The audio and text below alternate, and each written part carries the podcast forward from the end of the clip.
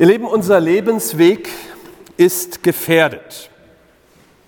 Wir haben schon gehört von den Zeiten, die nicht so besonders ermutigend sind, nicht so gefährdet wie der von den Menschen, die Hauptbetroffene der neuerlichen, schon wieder unsere Welt zerstörenden Kriegsfurie sind.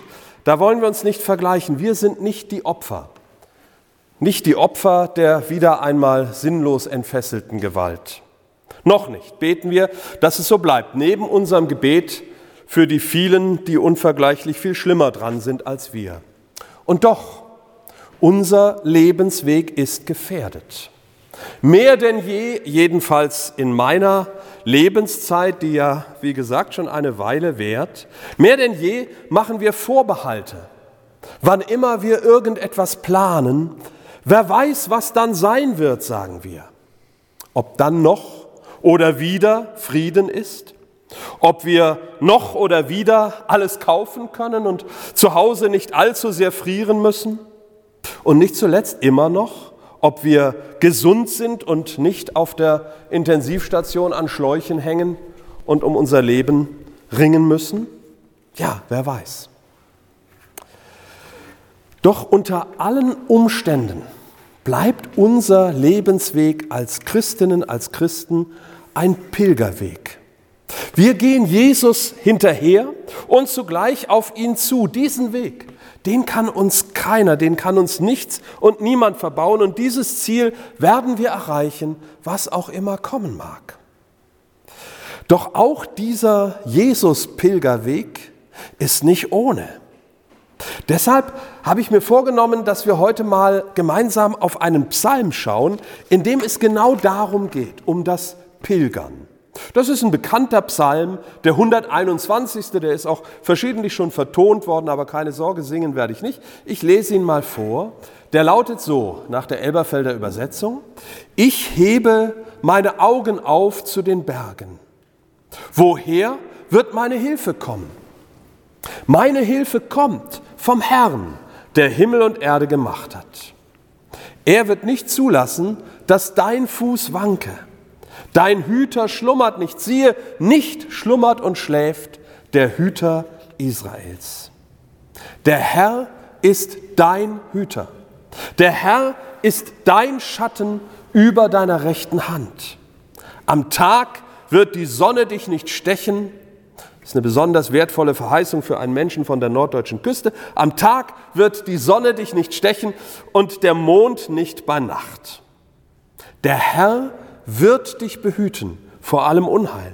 Er wird dein Leben behüten. Der Herr wird deinen Ausgang und deinen Eingang behüten von nun an bis in Ewigkeit.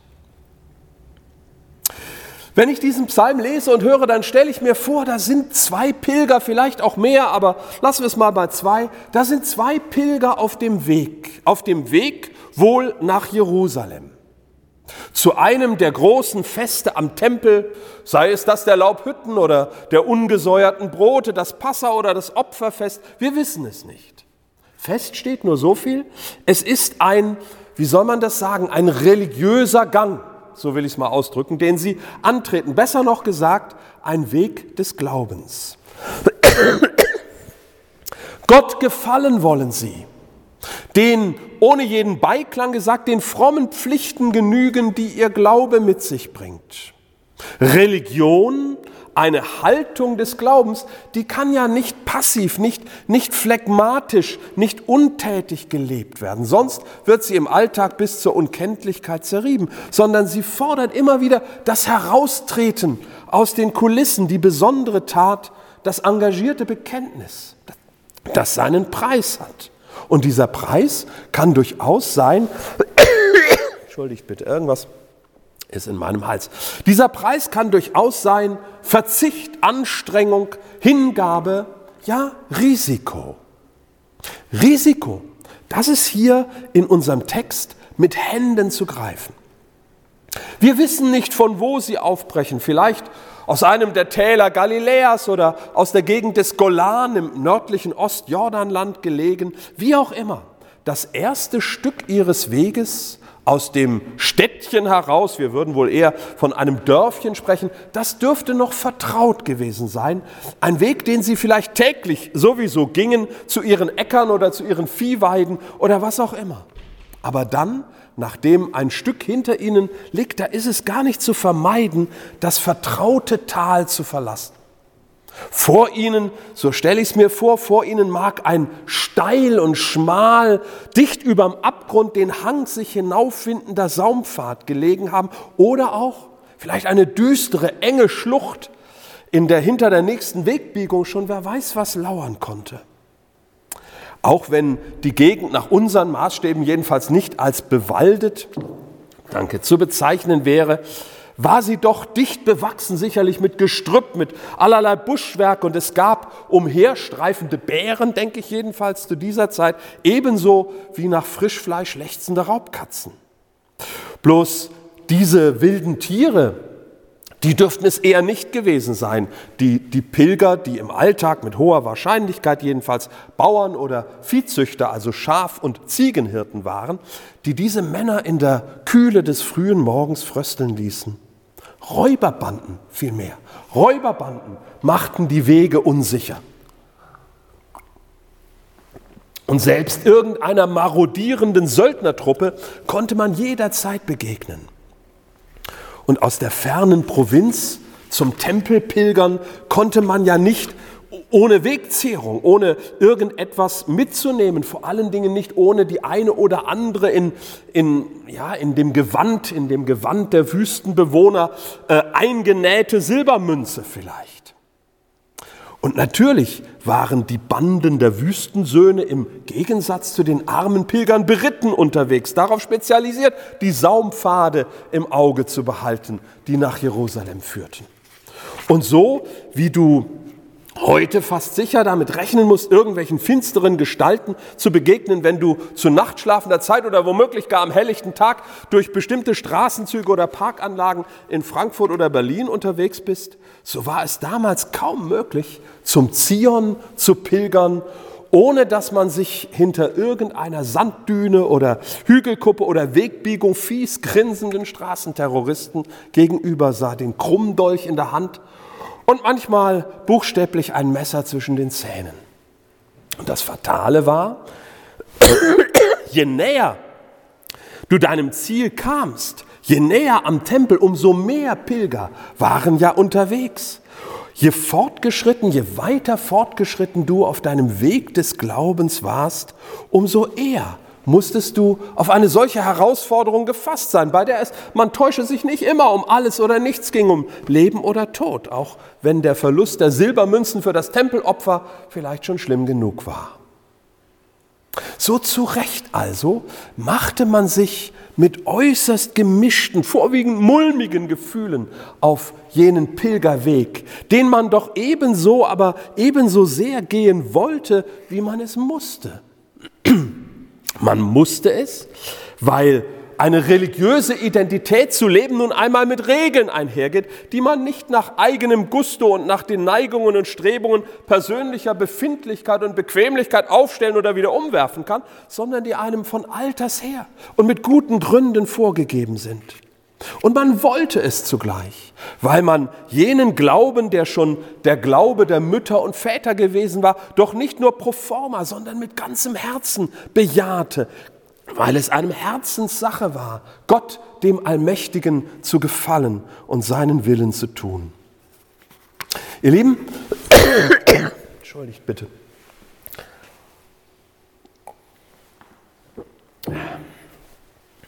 Kann man nichts gegen machen. Ihr Lieben, so ist es, so ist es mit dem Glauben. Er führt einen auf Wege, die man nicht einschlagen würde, wenn man von ihm nicht gepackt wäre. Er bringt einen von den vorgezeichneten Pfaden ab, deren Wegmarken, was weiß ich, Familie, soziale Schicht, Bildung, Herkunft oder Kultur heißen. Er lässt zum Beispiel den Konzernerben ein Armutsgelübde ablegen und sein Vermögen dem Orden überschreiben. Er treibt die behütete Zahnarzttochter als Krankenschwester in ein pakistanisches Elendsviertel, wo sie den verschleierten Töchtern streng muslimischer Väter von Christus erzählt, was jederzeit dazu führen kann, dass ihre Überreste, wenn überhaupt, im Zinksarg nach Hause kommen. Oder er macht aus dem schlecht genährten analphabetischen Abkömmling eines Tagelöhners aus Burkina Faso einen Mann, dem, der als Prediger des Evangeliums im alten Europa Akzente setzt, die Zehntausende von Menschen nachdenklich machen und viele ihrerseits nach dem Weg Christi fragen lässt. Oder er lässt den einzigen Sohn eines kleinbürgerlichen Karrieristen mit Einser Abitur in der Tasche alle Bildungs- und Aufstiegschancen in den Wind schlagen, weil er nicht anders kann und nichts anderes will, als Jesus zu verkündigen.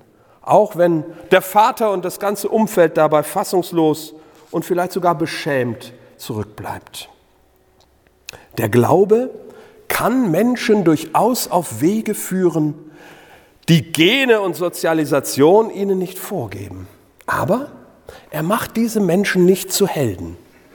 Da stehen sie also, unsere Pilger, und blicken ängstlich die düsteren Hänge hinauf, die ihren Weg säumen. Wo lauern sie, die Wegelagerer? Blinkt irgendwo etwas auf, wenn ein Sonnenstrahl darauf fällt, eine Pfeilspitze oder ein gezückter Dolch womöglich? Und zugleich mag der Blick die eigene eher dürftige Ausrüstung streifen. Werden die paar Fackeln denn ausreichen, um nicht über Baumwurzeln oder Felsvorsprünge zu stolpern, falls die Dämmerung einen überfällt, bevor man einen Platz fürs Nachtlager gefunden hat? Läuft man nicht Gefahr, Hals über Kopf in eine Schlucht zu stürzen, weil man im Dunkeln einmal nur ins Leere getreten ist? Wird das fadenscheinig aussehende Gewand genügend Schutz gegen die sengende Sonne bieten und die dünne Zeltdecke die Kälte in der Nacht abhalten, die bei klarem Himmel auch in der Levante ganz schön schneidend sein kann? Habe ich alles, was ich brauche? Kann ich das wirklich schaffen?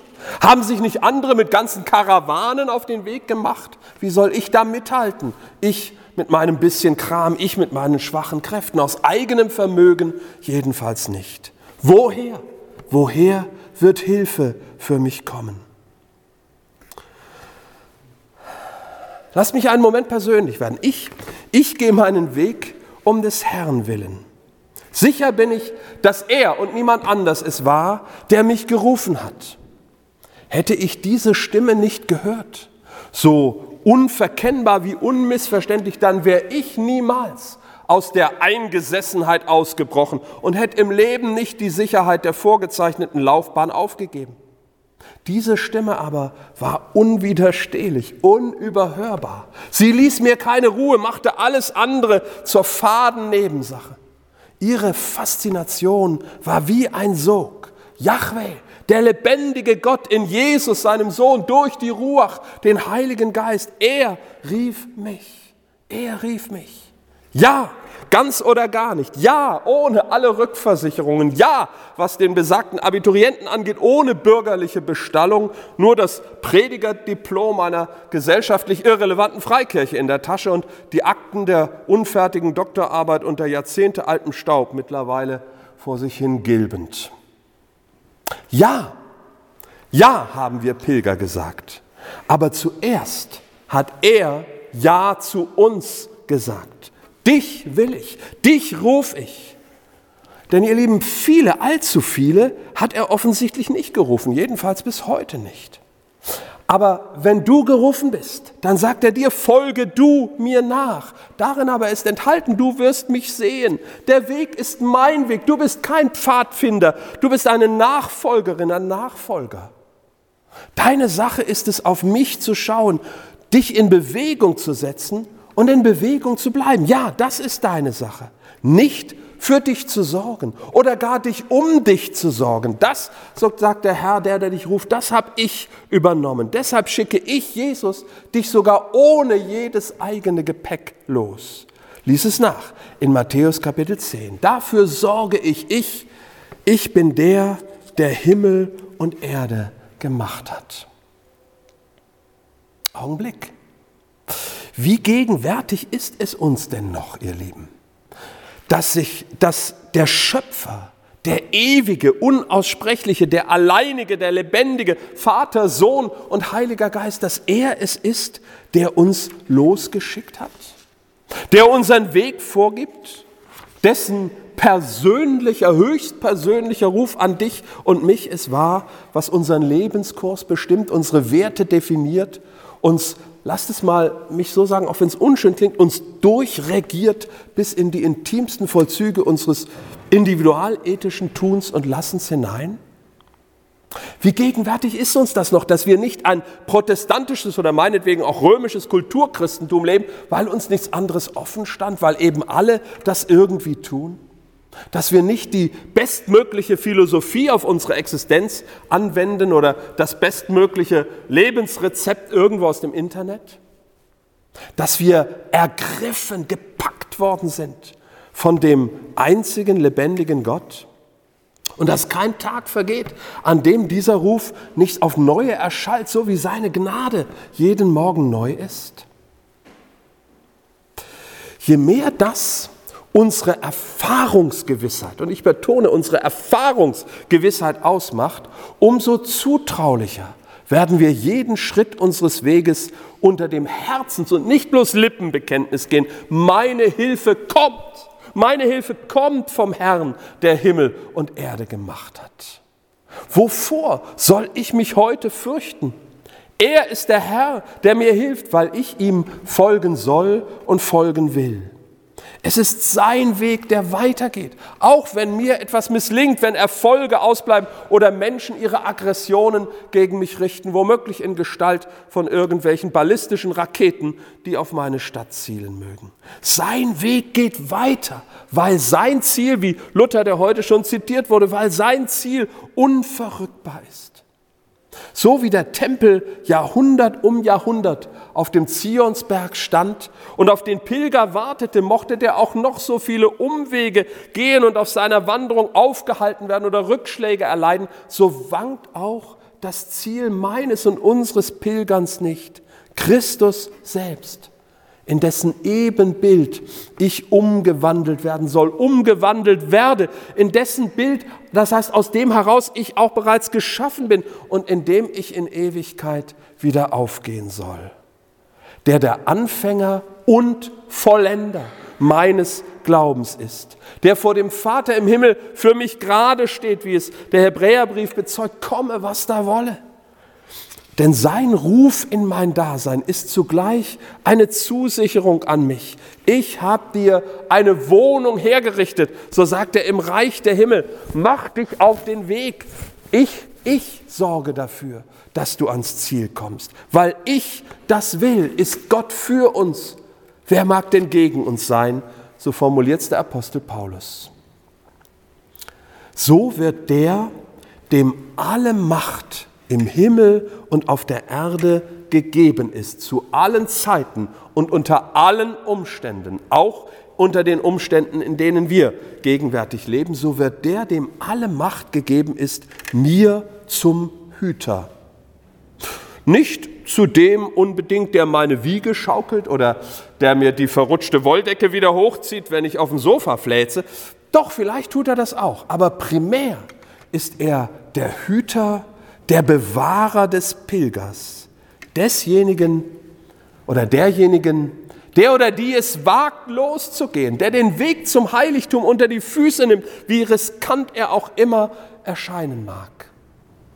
Dem Gottes Gegenwart, der Ort des Gottes Lobs und des Opfers, Zion und Golgatha, unwiderstehlich anzieht. Der, siehe oben, der wie ein Luther ist, der zwar nicht weit von hier entfernt nicht wörtlich gesagt hat, hier stehe ich, ich kann nicht anders, aber genau das gelebt hat.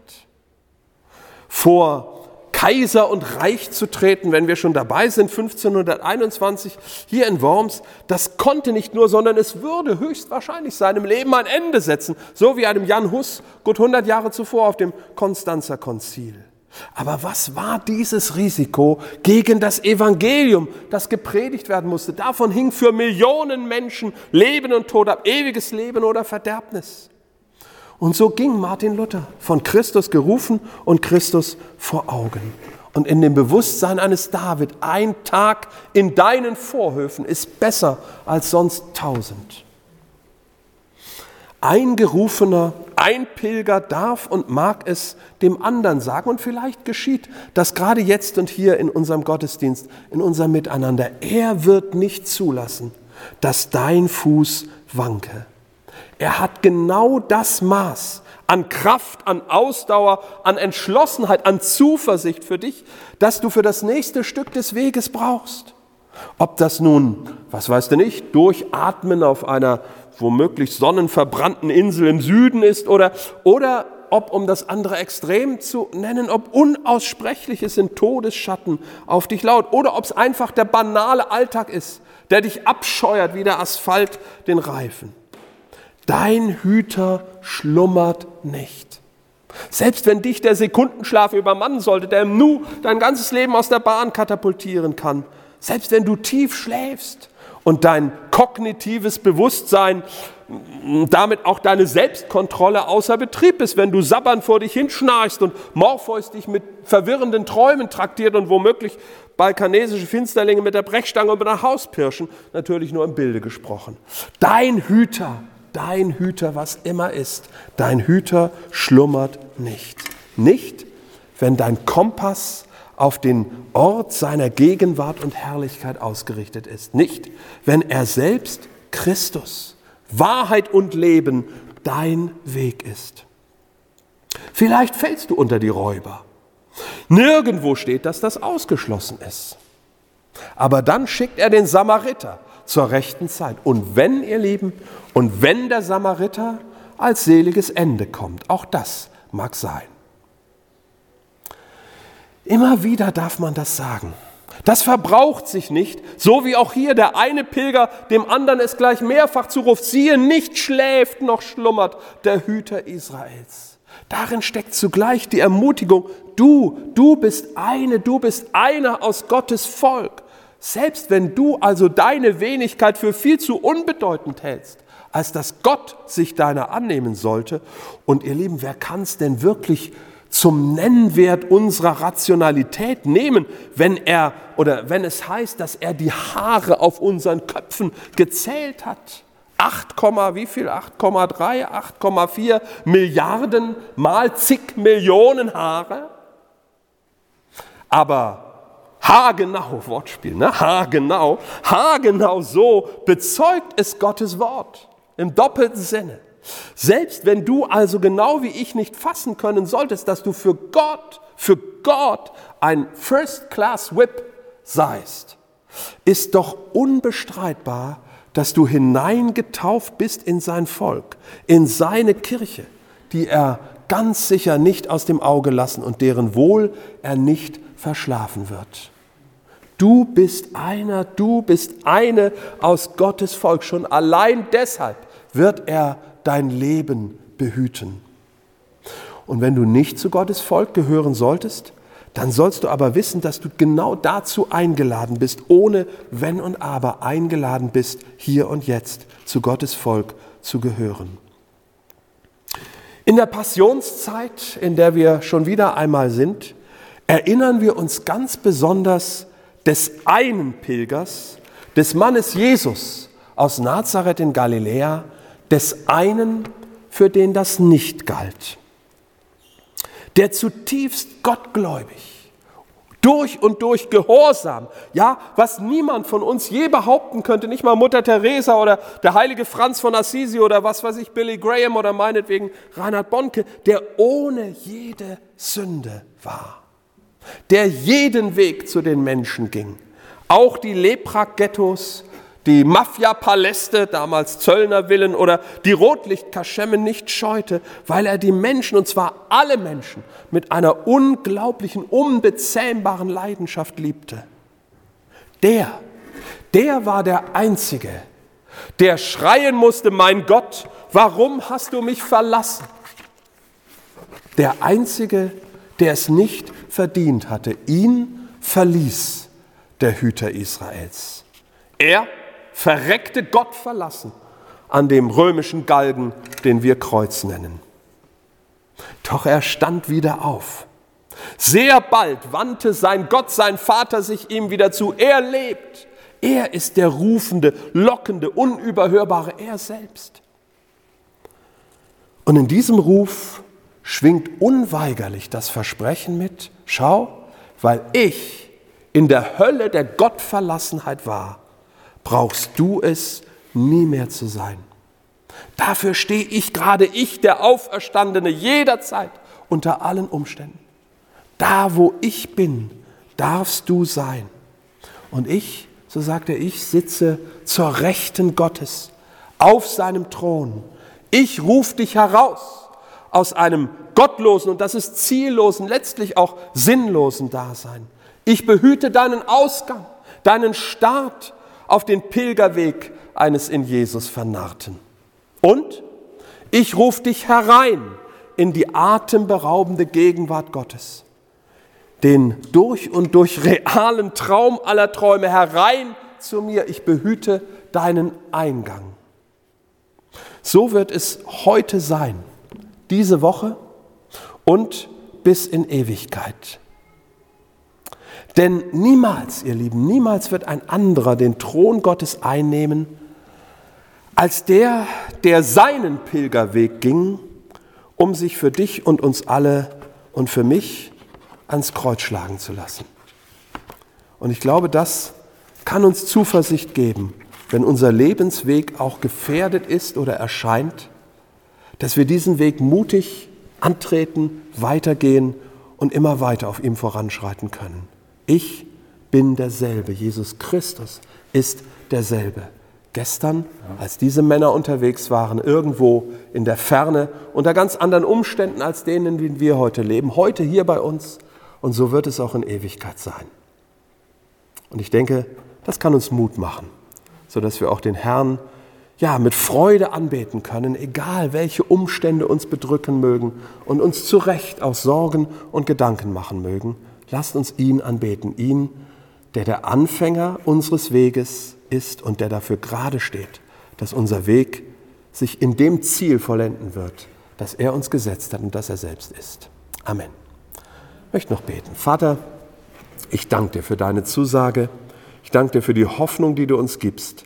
Ich danke dir, Herr, dass deine Hoffnung nicht nur irgendwie ein, ein billiges Rezept ist, das man irgendwo aus dem Internet abgreifen kann und dann wieder vergessen, sondern dass sie real ist, weil sie Person ist, weil du selber, du selber in deinem Sohn zu uns gekommen bist und diese Hoffnung für uns verkörpert hast und sie für uns auch gültig gemacht hast, weil du alles alles überwunden hast, Herr, und alles zerschlagen, alles zerstört hast, was uns kaputt machen will. Alles, was unser Leben rauben will, alles, was uns dem Tod überantworten will, hast du schon für uns durchlitten.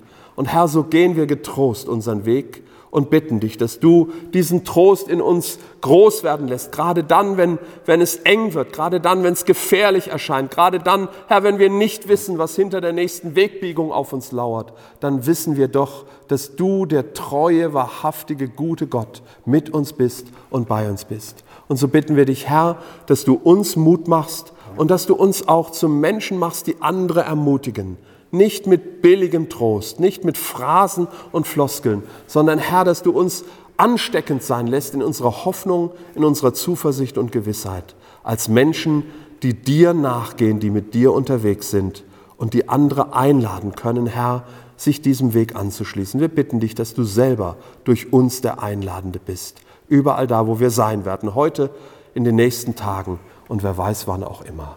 Danke, Herr, für dein gutes Wort und danke, dass wir dich jetzt wirklich aus ganzem Herzen anbeten dürfen, weil du treu bist und weil du dein Wort an uns erfüllst. Amen.